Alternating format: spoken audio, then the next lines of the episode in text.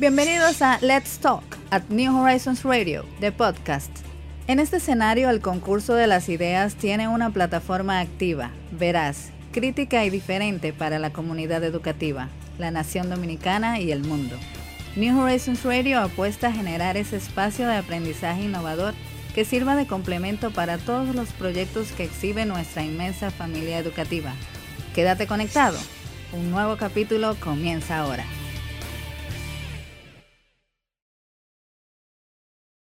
Una frontera productiva o el muro de las lamentaciones. Editorial de New Horizons Radio. Es la franja territorial que divide dos países que con mayor claridad se vislumbra de todas las naciones que comparten territorios en el planeta. No solo estamos separados por una franja de lo que en algún momento fue un río caudaloso, el masacre, secciones de sierras montañosas, pero sobre todo nos dividen décadas, casi un siglo, de marcadas diferencias en cuanto a nuestras políticas de manejo de la tierra y sus habitantes. República Dominicana y Haití comparten la isla de la Hispaniola, pero lo hacen de forma muy distinta.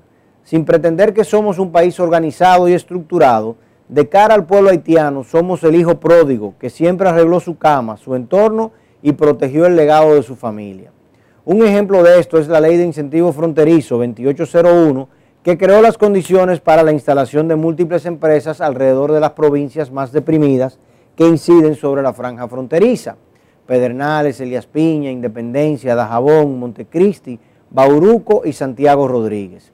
Esta ley fue recientemente ampliada a partir de la ley 1221, que crea una zona franca especial de desarrollo fronterizo y amplía las exenciones fiscales y apoyo al sector empresarial en la frontera. Actualmente el gobierno anuncia planes para discutir una alianza para construir finalmente hospitales en los pueblos y ciudades haitianos próximos a la frontera. Definitivamente, como el hijo pródigo, somos los dominicanos los llamados a conducir todas las políticas de desarrollo de los poblados de la franja fronteriza y garantizar que todo cuanto allí se haga vaya en beneficio no solo de los nacionales haitianos, sino también de sus contrapartes dominicanos. Es el gobierno dominicano, a través de sus instituciones fundamentales, la Cancillería, Ministerio de Obras Públicas, Agricultura, Salud, Educación, INAPA, Fuerzas Armadas, Turismo y Deportes, que tienen eh, que velar porque el desarrollo de nuestras provincias fronterizas avance a partir del desarrollo de los pueblos del lado haitiano, de la frontera. Si bien debemos de tener mejor control de todo cuanto acontece en la frontera, no podremos nunca tener un desarrollo pleno y armonioso rodeado de hambre, miseria y desesperación.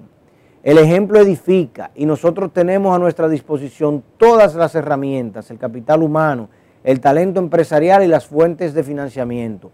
Solo falta un liderazgo político activo que aparentemente ya por fin se está encaminando a revertir décadas de una política de abandono y olvido que solo sirvió para empobrecernos más a nosotros por vía de consecuencia a nuestros vecinos de Occidente.